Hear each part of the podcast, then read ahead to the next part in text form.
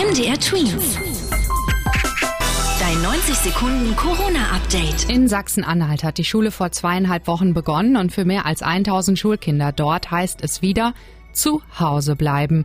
Sie sind in Quarantäne wegen Corona. Derzeit sind in dem Bundesland den Angaben nach rund 260 Schulkinder an der Virusinfektion erkrankt. Das 2G-Modell kann auch in Sachsen kommen. Das geht aus der neuen Corona-Schutzverordnung für den Freistaat hervor, die von den Politikern dort heute beschlossen wurde. 2G-Modell heißt, Gastronomiebetriebe, Theater, Hallenbäder oder Diskotheken können künftig ganz normal öffnen, ohne Maske und Abstand. Voraussetzung ist, dass nur Geimpfte oder Genesene Zutritt erhalten. Eine Pflicht zum 2G-Modell gibt es aber nicht. Es gelte auch nicht für Kinder unter 16 Jahren. Einfach in den Bus setzen und auf Nimmerwiedersehen sagen, das geht mit dem Coronavirus nicht.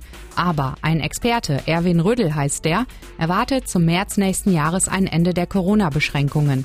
Das bedeutet, dass das Leben dann wieder normal ablaufen könnte, so wie vor der Pandemie. MDR Twins. Dein 90 Sekunden Corona-Update.